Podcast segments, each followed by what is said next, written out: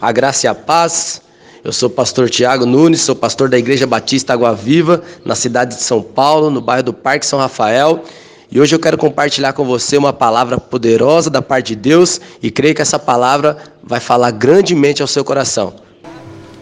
Então hoje, irmãos, nós vamos falar sobre a igreja de Filadélfia. Irmãos, Filadélfia, a palavra Filadélfia significa amor fraternal. Então, essa é a igreja do amor fraternal. Essa é a igreja que expressava o amor uns pelos outros. Uma igreja que amava uns aos outros. Poderoso isso. Então, essa é a igreja do amor fraternal. Apenas duas igrejas não receberam repreensão do Senhor. Elas são Filadélfia e Esmirna. Nós já falamos sobre Esmirna, aqui. Elas têm pelo menos três coisas em comum. A igreja em Esmirna, ela tinha um problema com os falsos judeus. A igreja de Filadélfia também. As duas igrejas são provadas e a promessa para ambas seriam a coroa. São duas igrejas muito semelhantes. Igrejas aqui muito parecidas. Nós cremos, irmãos, que as igrejas depois de Tiatira, profeticamente, essas igrejas elas vão estar aqui ainda na volta de Jesus. Agora, pastor, qual é a base para nós afirmarmos que essas igrejas, profeticamente, ainda estarão aqui na volta do Senhor Jesus? A explicação é simples, porque em cada uma delas, o Senhor Jesus cita a sua volta. Em cada uma delas, o Senhor diz: Eu voltarei para vocês. Então, na igreja em Tiatira, há uma menção da estrela da manhã. Na igreja de Sardes, o Senhor vem como ladrão. E na igreja de Filadélfia, ele menciona a hora da provação que há de vir sobre todos os que habitam na terra.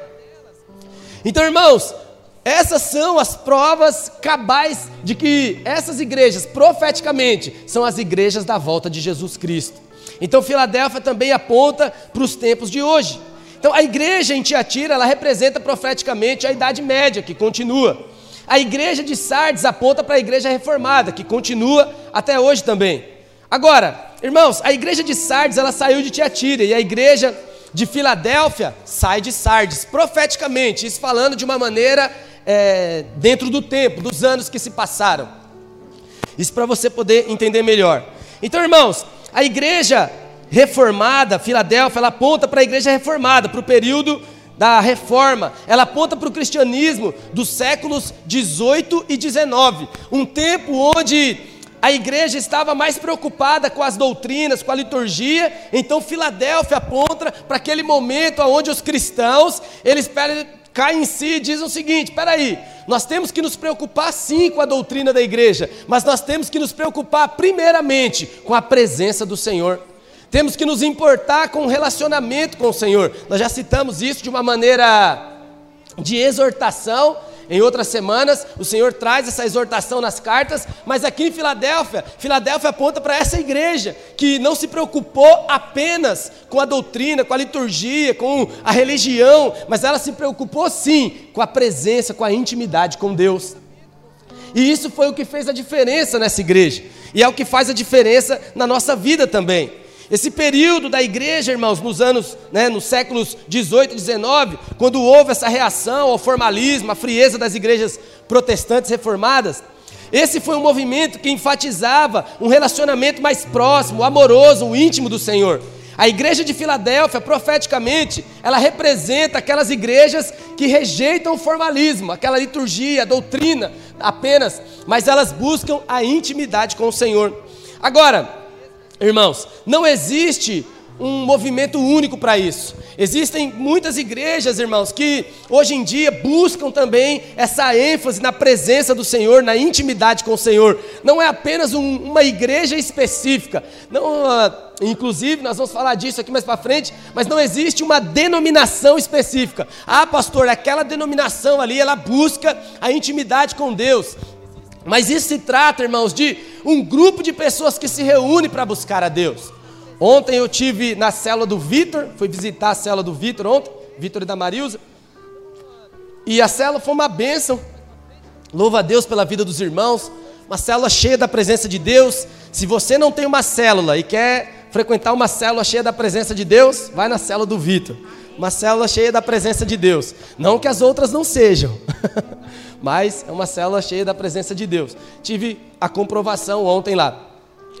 E nós compartilhando a palavra de Deus, eu falei, compartilhando com os irmãos, dentro disso que eu quero ministrar hoje, já vou entrar aqui na mensagem, a maneira como o Senhor se revela para essa igreja de Filadélfia. E eu disse algo para os irmãos nessa célula. Eu disse, irmãos, você sabe, vocês são uma célula de jovens, uma célula que, que clama, uma célula que ora, uma célula que busca. E isso é muito legal, isso é muito poderoso. Mas você sabe que Deus, Ele quer, de uma maneira pessoal, de uma maneira particular, Deus quer nos usar dentro do chamado que Deus tem para cada um de nós. E sabe, irmãos, Deus nos chama nesses dias para manifestar aquilo que o Senhor é. E eu disse para ele, falei, jovens, vocês não nasceram nessa geração por acaso. Vocês não estão nessa geração da pandemia por acaso. Esse tempo de pandemia é um tempo de oportunidade para se pregar o Evangelho. É um tempo de oportunidade, jovem, não para você fazer aglomeração, né? Como o mundo está fazendo, aglomeração, não está nem aí. Se o pai vai ficar doente, se vai pegar corona, se a mãe vai pegar, não está nem aí. Aí faz aglomeração lá e pronto, acabou, não está nem aí. No mundo está assim. Mas nós que somos igreja de Cristo, Deus nos chamou, irmãos, para sermos a expressão de Cristo aqui na terra. Para orarmos pelas pessoas. Você já imaginou? Eu falei para eles ontem. Você já imaginou um jovem cheio do Espírito Santo sendo usado por Deus para curar as pessoas que estão com coronavírus? Já imaginou um negócio desse? Agora surge um jovem aí, cheio da unção, orando, e as pessoas sendo curadas do corona? Ninguém deu um amém. Talvez você não acredita nisso, mas é o que Deus quer fazer nesses dias. Deus quer levantar, irmãos, homens e mulheres cheios de fé, para ser instrumento de Deus de cura, de milagre, de poder. É isso que Deus quer fazer. Esses dias eu vi um vídeo de um cantor sertanejo aí, metendo pau na igreja também. Até alguns anos atrás, irmãos, nós estamos passando por um tempo de perseguição e você não está percebendo. É tempo de nós despertarmos como igreja.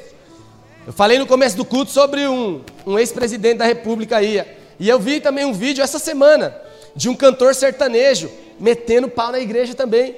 E ele falava o seguinte: cadê os pastores que curam o povo? Cadê os pastores agora? Cadê os crentes? Cadê os crentes agora que oravam pelas pessoas e as pessoas eram curadas? Por que não cura as vítimas do corona? Sabe, irmãos, isso soa como uma afronta. Isso é o diabo falando para nós o seguinte: Ô, ô, seus crentes, esse é o papel de vocês aqui. O papel de vocês é se levantar como homens e mulheres de Deus e orar pelo povo para que o povo seja curado. Esse é o papel da igreja. Irmãos, nós estamos dizendo que nós somos curandeiros, eu não estou dizendo nada disso. Sabe, o poder, irmãos, ele flui através de nós e está em nós por conta da presença de Deus. Mas é um momento agora de jovens despertarem e falarem: Eu quero ser um instrumento nas mãos de Deus. É o momento agora, irmãos, de nós reagirmos mediante essa sociedade. É o momento de nós nos posicionarmos. E nós vemos aqui então, irmãos, essa igreja que ela estava ela estava mais preocupada com a manifestação da presença de Deus do que com o cumprimento de liturgias, de religião. Elas estavam preocupadas em manifestar a presença de Deus. Elas estavam preocupadas em entrar no quarto delas e perguntar: Senhor, o que o Senhor quer de mim nesses dias? Espera aí, é um tempo de pandemia. Dá uma cadeira aqui, Paulo.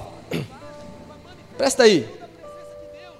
É um tempo de pandemia agora. É tempo agora de eu ficar no lockdown, sentado na minha casa, assistindo a Rede Globo. Eita, meu Deus, não sei nem se podia falar isso. Já estamos na internet. Misericórdia. Né? Mas assistindo aí esses emissoras de televisão, é o tempo que eu estou assistindo e vendo as notícias, irmãos, passando. Ah, o índice de corona aumentou, não sei quantos milhões de mortos. Eu não estou dizendo que você não pode assistir, mas não é tempo só de você ficar sentado e vendo tudo isso acontecer e pensando: meu Deus, o que vai ser da minha vida agora? Meu Deus, será que eu vou perder o emprego? Será que o fulano vai ser contaminado? Será que vai morrer? Será que não vai? Irmãos, é um tempo agora de nós fazermos como essa igreja, de nos levantarmos como homens e mulheres de Deus e falar: Senhor, o que o Senhor quer de mim nesses dias? Se o Senhor quiser que eu ore, eu vou orar. Se o Senhor quiser que eu jejue, eu vou jejuar. Se o Senhor quiser que eu prego a palavra com intrepidez, eu vou pregar. Jovem, é tempo agora de você ir para a internet sem vergonha daquilo que você é. Você tem uma identidade no Senhor. É tempo agora de você botar a cara e falar para o mundo inteiro aquilo que você é de verdade. É tempo de sair de cima do muro e falar: Não, eu sou cristão, é isso que eu sou. Deus me chamou para cumprir o meu papel aqui. Foi isso que essa igreja fez. Eles abandonaram, irmãos, a liturgia, a religião e se preocuparam mais com aquilo que Deus queria que eles se preocupassem. Foi isso que eles fizeram. Não ficaram apenas sentados no sofá, ouvindo as notícias negativas, vendo que a perseguição estava vindo. Ei, irmão, abre o seu olho. Olha o que está acontecendo com a igreja. Agora são pessoas que têm influência, metendo pau na igreja, batendo na gente. Assim como fizeram com Cristo, estamos sendo açoitados também. E o que nós estamos fazendo como igreja, irmãos? Apenas assistindo, vendo tudo isso passar. Espera aí, nós precisamos responder à altura.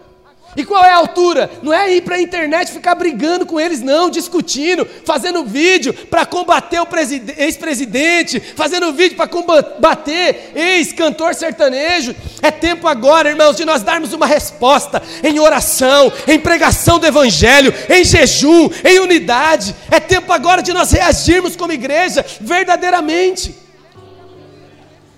Não cabe mais, irmãos, um cristianismo raso. Ontem eu falei na cela dos jovens, ontem eu falei, irmão, não é tempo mais de o jovem ficar só cantando musiquinha. Ai, que gostoso. Ai, que delícia essa célula, cantando musiquinha. Não é tempo mais, irmãos. Só cantando musiquinha você não vai muito longe, irmãos. Eu não estou dizendo que a adoração não é importante, os louvores não são importantes, mas só com isso você não vai fazer a diferença nessa geração. Jovens que cantam música, oh, sou tua casa, tua morada. É muito legal, é muito bacana tudo isso. Mas Deus nos chamou para essa expressão de Cristo aqui na terra. Honestamente, irmão, vou te fazer uma pergunta agora. Seja sincero com você mesmo. Você que está me assistindo aí na sua casa, seja sincero com você mesmo. Se Jesus estivesse aqui agora, nesse tempo de pandemia, irmãos, ele teria o mesmo comportamento que você está tendo? Não precisa responder. Apenas reflita sobre isso. Se Jesus fisicamente ele estivesse aqui na terra agora, ele teria o mesmo comportamento que você no meio dessa pandemia? Você acha que Jesus ia se comportar do mesmo jeito que você está se comportando? Essa precisa ser a nossa reflexão. É isso que nós devemos pensar nesses dias, irmãos. Eu vejo muitas vezes, irmãos, que muitas vezes a igreja se torna uma igreja apática, escondida, com medo. Irmãos, precisamos nos levantar como aquilo que somos verdadeiramente. E o Senhor para essa igreja, ele se revela da seguinte maneira. No versículo 7, deixa eu puxar aqui. No versículo 7, o Senhor diz assim: essas são as palavras daquele que é santo e verdadeiro. Olha o que o Senhor diz, irmãos. Essas coisas são aquele que é santo e verdadeiro, que abre e ninguém fechará, e que fecha e ninguém abrirá. Irmão, isso aqui é maravilhoso.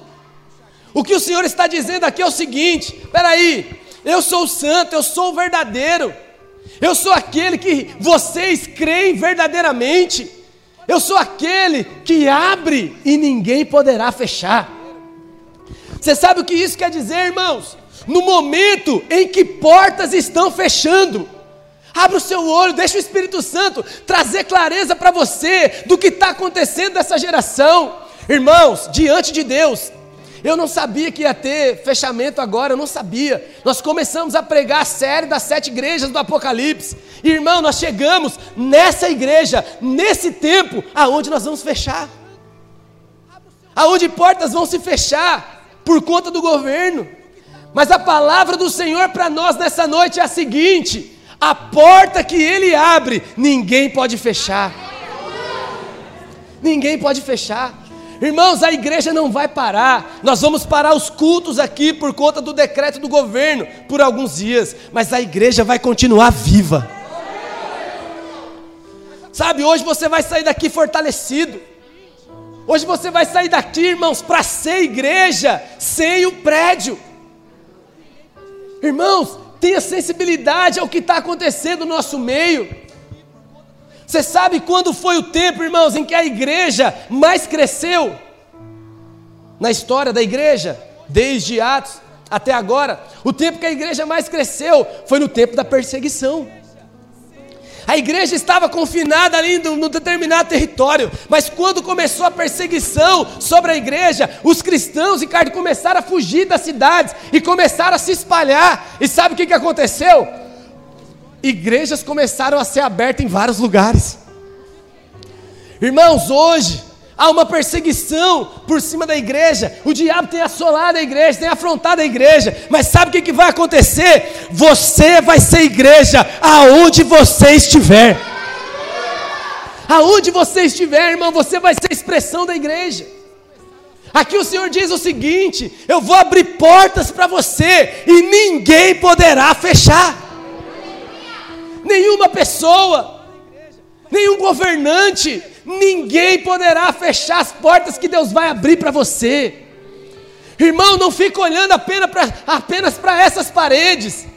Nós somos a igreja do Senhor, nós temos a palavra do Senhor. Diga um amém aí. Não tem nada mais poderoso do que a palavra do Senhor, meu irmão. Não tem nada mais poderoso do que isso. Não tem nada mais poderoso. E nós temos essa palavra. Hoje o Senhor escolheu esse dia para pregar sobre essa palavra. E o Senhor nos diz: portas serão abertas sobre nós nesses dias. No meio da pandemia, irmãos, Deus vai abrir portas para você. Pessoas vão te procurar pedindo oração, e você vai ser a boca de Deus para essas pessoas. Você é vai ser aquele que vai se levantar em oração. Você vai ser aquele que vai pregar o evangelho. Você vai pregar o que, irmãos? Vai pregar o que, irmão? O Evangelho. Você vai pregar a palavra de Deus. E pessoas serão salvas através da palavra. Você sabe, alguns tempos atrás, muitos irmãos me procuravam e falavam, pastor, por que, que não tem apelo no culto?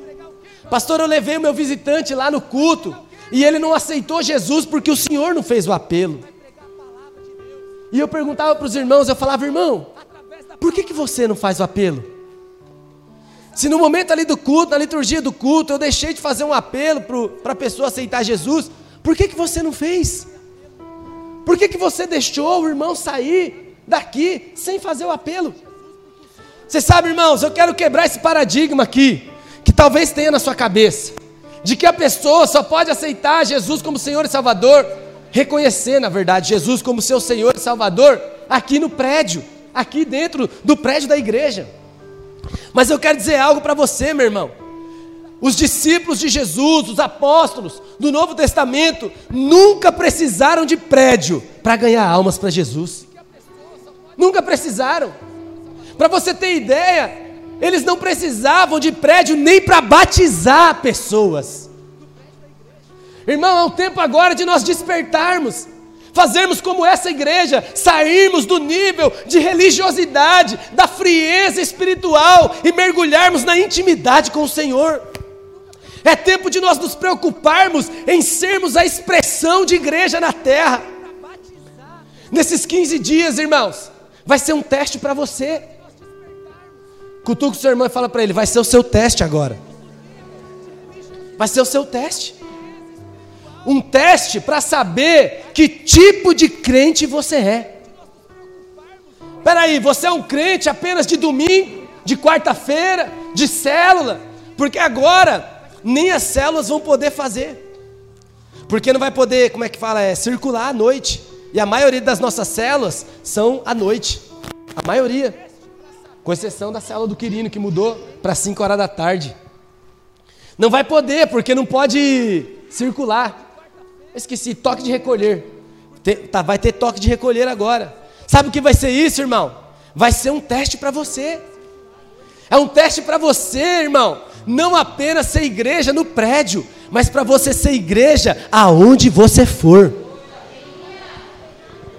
Aí eu pergunto para você, presta bastante atenção, que essa mensagem de hoje é para chacoalhar você e te acordar mesmo. Irmão, presta atenção numa coisa. Agora não vai poder transitar à noite. Eu vou te fazer uma pergunta. Se um enfermo bater na sua porta e falar para você: Ô Kátia, eu estou doente, o que, que, você vai fazer? Vai ligar para o pastor? Pastor, vem aqui orar pelo enfermo aqui. Minha resposta vai ser essa, irmão. Kátia, não posso ir, filha. Agora é toque de recolher. Não posso sair daqui de casa e aí agora. Não posso. Ou então eu vou escondido, sei lá, dar um jeito. Mas eu não vou fazer isso não. Mas é um teste para você, irmãos. É um teste. É um teste para você ser igreja. É um teste para você falar assim: ah, você bateu na minha porta, você está enfermo. Eu vou orar por você. E o Espírito Santo que está em mim vai curar você em nome de Jesus. Vai curar. A pessoa que vai te procurar, irmão, com depressão, às vezes um parente vai procurar você. Olha, o meu amigo está endemoniado, o meu filho está endemoniado, meu marido, minha esposa, sei lá, vai procurar você. Você vai dizer: Eu vou lá no nome de Jesus e vou expulsar esse demônio em nome de Jesus. Porque foi para isso que Deus te chamou para ser igreja. Esses 15 dias é um teste para você, meu irmão, sair de cima do muro. Esse é o tempo agora de você definir quem você é realmente. Não vai ter prédio, não vai ter célula. É você e Deus agora. Cutuca seu irmão e fala para ele: é você e Deus agora. É você e Deus agora, meu irmão. É tempo agora de você reunir sua família e falar: nós vamos fazer a célula, é nós mesmo agora. Pega seus filhos, sua esposa e fala: agora é comigo. Pode deixar, você que é marido aí, fala, eu que vou fazer edificação aqui. Chama a responsabilidade, você que é marido. É eu que vou compartilhar a palavra aqui agora. A esposa já fala para ela, você vai fazer o louvor. E o seu filho, você fala, você que vai fazer o quebra-gelo. Bota seu filho, papai, meu filho, meu filho tem 5 anos de idade, não tem problema. É a sua célula. Ele pode, na sua célula ele pode. Entendeu? Hoje meu filho estava tocando guitarrinha aqui no, no louvor aqui com os irmãos. Irmãos, faz isso agora, é um tempo agora de você ser igreja. É um tempo de você ser a expressão de Cristo aqui na terra.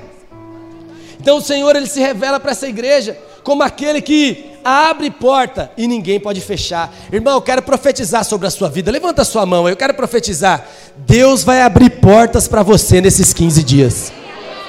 Deus vai abrir portas. Esteja atento, esteja sensíveis às portas que Deus vai abrir. Sabe, irmãos, nós somos o povo escolhido de Deus. Essa igreja estava vivendo um momento difícil, mas olha a maneira como Deus se revela para ela. Eu sou aquele que abre a porta e ninguém pode fechar. Mas eu também quero te dar um alerta aqui que o Senhor fala nessa mensagem, que as portas que Ele fecha ninguém pode abrir. Irmão, esteja atento se por uma, se por uma coisa ou por outra, Deus está fechando portas na sua vida. Não tente, irmão, ficar forçando portas que Deus está fechando na sua vida. O problema nosso muitas vezes, irmãos, é que nós queremos segurar a porta quando Deus está fechando. Deus está fechando a porta, nós estamos aqui, ó, querendo empurrar, lutando contra Deus por, por coisas que Deus está fechando na nossa vida. Se Deus está fechando portas na sua vida, meu irmão, não resista. Fala amém, Senhor. Às vezes Deus vai fechar portas na sua vida que você gosta muito, portas que você queria muito, mas são portas que não fazem bem para você, são portas que te levam à queda, portas que te levam, sabe, à frieza espiritual. Mas Deus é aquele que fecha e ninguém pode abrir. Não adianta resistir, meu irmão. Se Deus está fechando portas na sua vida, apenas receba e fala: Senhor, eu recebo. Eu recebo, Pai. Eu sei que o Senhor está fechando essa porta na minha vida. Eu sei que esse tempo aqui acabou. Você precisa estar sensível a isso, irmãos. Então, receba também as portas fechadas do Senhor em nome de Jesus. Um outro aspecto dessa carta, irmãos, que nós vamos avaliar é a respeito da mensagem. Então, todas as cartas, elas têm a mesma base, o Senhor se apresenta de uma maneira e o Senhor transmite uma mensagem. Qual é a mensagem que o Senhor transmite para essa igreja? Do versículo 8 ao 11, o Senhor transmite uma mensagem. A primeira coisa que o Senhor fala aqui é o seguinte: que essa igreja, eles era uma igreja que tinha intimidade com ele, uma igreja que tinha prosperidade, porque para você que não sabe, aquela região ali de Filadélfia, irmãos, é uma região aonde o solo era de erupção vulcânica. Não sei falar o nome direito, mas é erupção vulcânica. E aí, o solo daquela cidade ali onde tinha a igreja de Filadélfia, o solo ali era um solo muito fértil. Então ele era muito produtivo para o plantio de uva. Então, quando você plantava uva ali, uva dava muita uva ali, produzia muita uva. Então, essa cidade se tornou uma cidade muito produtiva nesse ramo de uvas, ao ponto de algumas pessoas naquele tempo adorarem a um Deus, um Deus da uva. Eles inventavam Deus para tudo, que era o Deus Dionísio, se eu não me engano, os irmãos. Dionísio, certo? Certo? Glória a Deus. Minha esposa é teóloga, eu consulto ela só para confirmar. Então eles adoravam o Deus Dionísio ali. Então, só para você ter ideia. E foi então uma igreja ali, uma cidade muito próspera. E as igrejas, irmãos, eles avançavam nessa visão de relacionamento intenso com Deus, de comunhão com Deus, uma comunhão profunda, né? Então, as igrejas, irmãos, que se aprofundam nessa visão de intimidade com Deus, de busca por Deus, são igrejas que crescem e prevalecem. Por isso eu quero dar uma dica para você aqui, que está numa célula. Se você quer ver a sua célula crescendo, coloque sua célula para buscar a presença de Deus. Estratégias, irmãos, não vão te levar muito longe. Mas quando você busca a presença de Deus, o crescimento vem em nome de Jesus. Por isso que quando eu vejo uma célula que não cresce, eu já logo observo se eles estão buscando a presença de Deus, a intimidade com Deus. Intimidade com Deus, irmãos, não é só na reunião, no dia da célula. Intimidade com Deus é no dia a dia. Amém, irmãos? E o Senhor transmite uma mensagem para essa igreja dizendo o seguinte: Olha, vocês têm pouca força. Filadélfia, irmãos, era uma igreja que tinha pouca força. Certamente aqui, irmãos, não se refere à força espiritual, mas uma força política, uma influência de uma igreja política. Por exemplo, não era uma igreja que os deputados vinham na igreja para pedir voto, pedir oração. Não vinha. Por quê? Porque ela não tinha muita força política, não era uma igreja que tinha muita força. Então, o Senhor aqui, quando ele diz que eles tinham pouca força, está falando sobre isso. Né? É, essas igrejas que eles não tinham muita força. Agora, um outro aspecto da mensagem, ele diz o seguinte: que mesmo tendo pouca força, eles não negaram o nome do Senhor. Aqui no versículo 8, o Senhor diz que Filadélfia, eles guardaram a palavra de Deus, não negando o seu nome. Você sabe, irmão, que essa questão de negar o nome do Senhor, essa questão de negar o nome do Senhor é muito séria. Porque aqui, irmãos, o Senhor fala do seguinte: essa igreja, por mais que eles estivessem ali buscado a presença de Deus e tal, eles não se vangloriavam. Tudo que eles faziam, eles falavam o seguinte: foi o Senhor quem fez. Se houvesse uma cura na igreja, eles não falavam, quem curou foi o Quirino milagreiro. Estou falando do Quirino porque o Quirino tem o dom de cura. Não, quem curou foi o Quirino, Quirino curou. Não, quem, quem curou foi o Senhor Jesus. Eles sempre guardavam o nome do Senhor. Quando eles começaram a ter evidência ali como igreja, irmãos. O que que eles, proeminência, o que que eles fizeram? Eles não colocaram a placa da igreja em primeiro lugar. Não, aqui ó. Tô até com a camiseta hoje. Engraçado, eu não combinei com os irmãos. Eu separei essa camiseta para vir para o culto. Aí os irmãos colocaram lá que ia vir com a camiseta também, né? Não combinei não, mas deu certo. Aleluia. Então, irmãos, eles não colocavam o nome da igreja em primeiro lugar. Eu sou Igreja Batista Água Viva do Parque São Rafael. Eu sou Igreja Batista Água Viva. Eu lembro que tinha uma irmã que vinha aqui no nosso culto, ela falava: Eu sou da igreja do pastor Tiago. Agora fiquei sabendo que ela já está em outra igreja. sou da igreja do pastor Tiago. Essa semana os irmãos me falaram: Já está em outra igreja já. Fala, Amém, glória a Deus, vai na graça e na paz. Se não está aqui é porque não era para estar mesmo. Aleluia. Então, Irmãos, Não, não, não leve a placa da igreja aonde você for, irmãos. Aonde você for, o que você vai levar é o nome de Cristo. O Senhor fala para essa igreja: olha, vocês, vocês não negaram o meu nome. Aonde vocês iam, vocês colocavam o meu nome em primeiro lugar. Por isso, tudo que você fizer, irmão, coloque o nome do Senhor em primeiro lugar. O outro aspecto da mensagem, também ele diz que no meio dessa igreja havia pessoas, um grupinho ali exclusivo, que eram sinagoga de Satanás. Diga misericórdia. Irmãos, em nome de Jesus eu declaro sobre a nossa igreja: não vai ter nenhuma célula aqui que é sinagoga de Satanás. Nenhuma. Todas as células aqui são células cheias da presença de Deus em nome de Jesus. Que colocam o nome do Senhor em primeiro lugar. Amém, irmãos? Em nome de Jesus, irmãos, nosso meio não vai ter nenhum líder que vai colocar o seu nome em primeiro lugar. Não, essa aqui é minha célula, meu grupo. Você sabe que uma das coisas que destrói a igreja é a divisão, irmãos. Quando um líder, ele se acha dono daquele grupo, quando o pastor se acha dono das ovelhas da igreja, aí acabou tudo, irmãos. Você sabe, irmãos, que eu sou pastor aqui nessa igreja, mas esse rebanho tem um dono, e não sou eu. Não sou eu. Vocês têm um dono. E o dono de vocês, irmãos, comprou vocês na cruz do Calvário por um alto preço. Vocês têm um dono. Essas ovelhas não são minhas. Eu fui apenas, não vou falar contratado, mas eu fui apenas convocado por Deus para tomar conta do rebanho. Mas esse rebanho tem um dono. Por isso, irmãos, no nosso meio não vai haver líderes que vão se julgar donos de, de irmãos, donos da célula. Não, muito pelo contrário, irmãos. Aqui no nosso meio não pode haver isso, irmãos. Sabe? Ah, não, fulano não pode ir na cela do ciclano, Beltrano não pode ir na cela. Pera aí, irmãos. O que, que é isso? Ah, não, pastor, porque senão vai misturar a visão. Pera aí, a nossa visão é uma só. Não temos duas visões. Duas visões dentro da mesma visão é divisão. Não pode haver isso no nosso meio, irmãos. Não pode haver. Aqui o Senhor combate isso.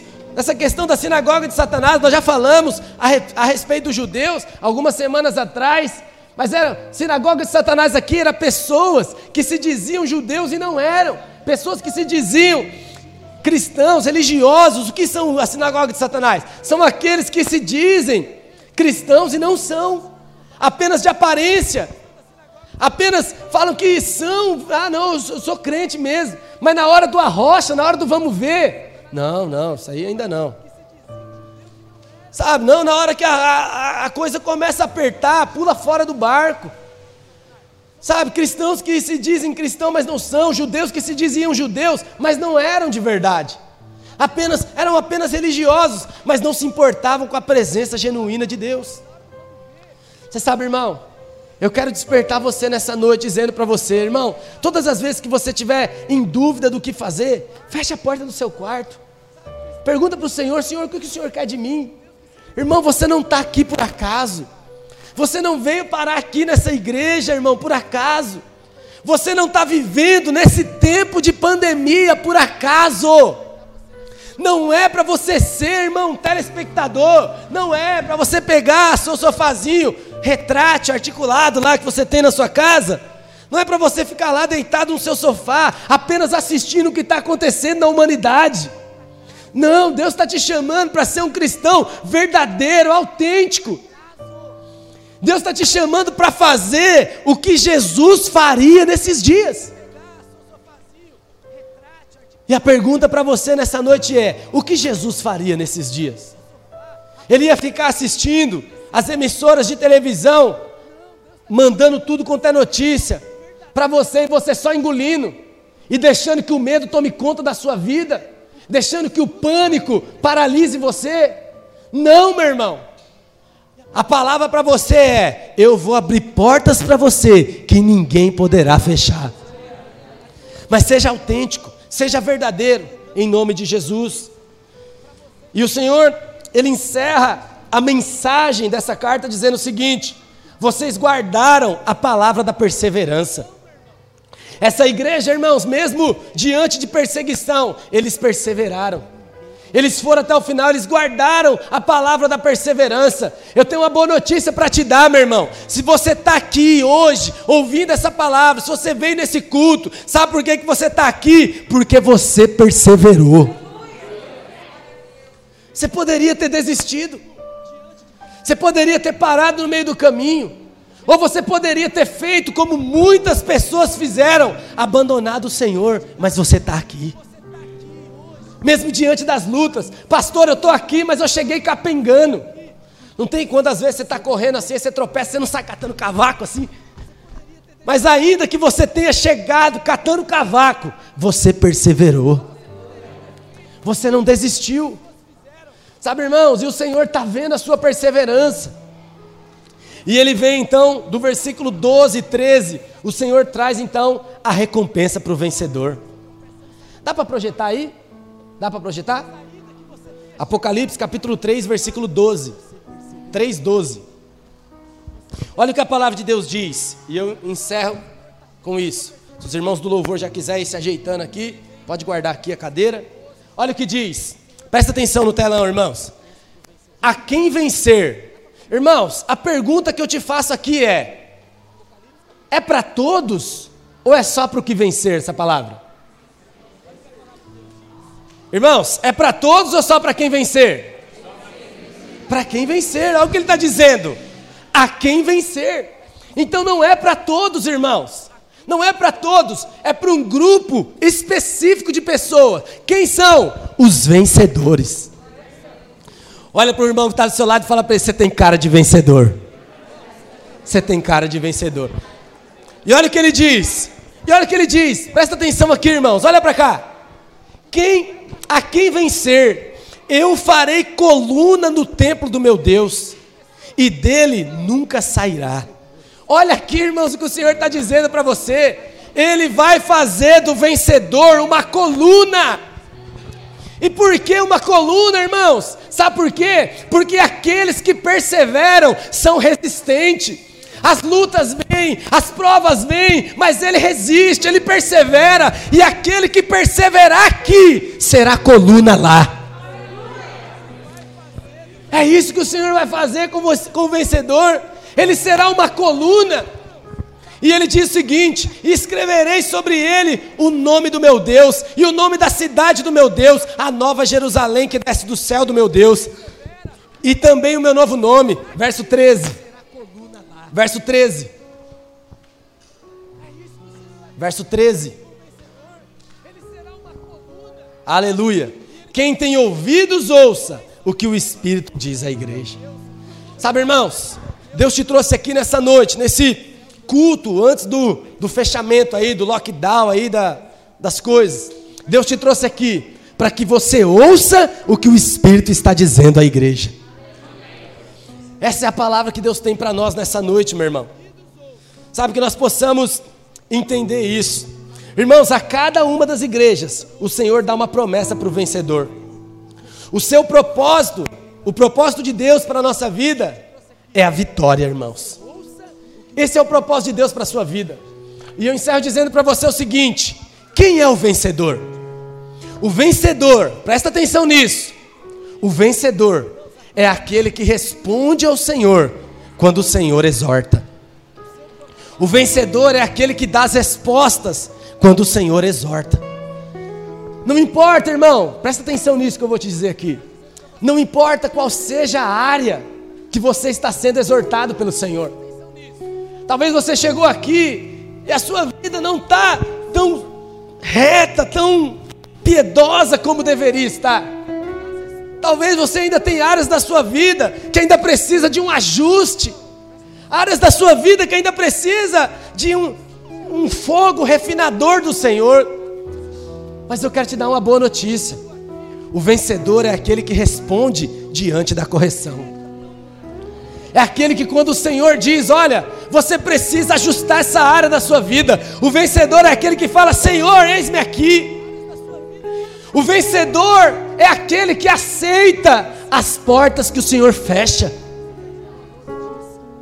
Irmãos, eu sinto isso no meu espírito, de te dizer isso nessa noite. Tem portas na sua vida que o Senhor está fechando, e você está resistindo. Para de resistir o Senhor nessa noite.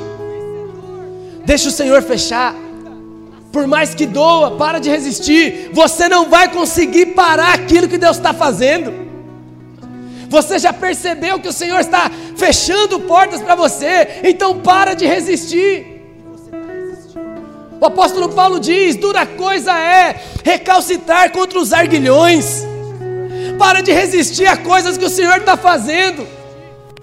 Para de resistir quando o Senhor está querendo tirar pessoas do seu caminho. Quando o Senhor está querendo desfazer amizades. Quando o Senhor está querendo te tirar de locais. Para. Para de resistir. É tempo de falar, Senhor, eu aceito as portas que o Senhor está abrindo, mas eu também não resisto às que o Senhor está fechando. Essa é a noite de você, meu irmão, dar as respostas de vencedor. O vencedor é aquele que aceita e responde às exortações do Senhor.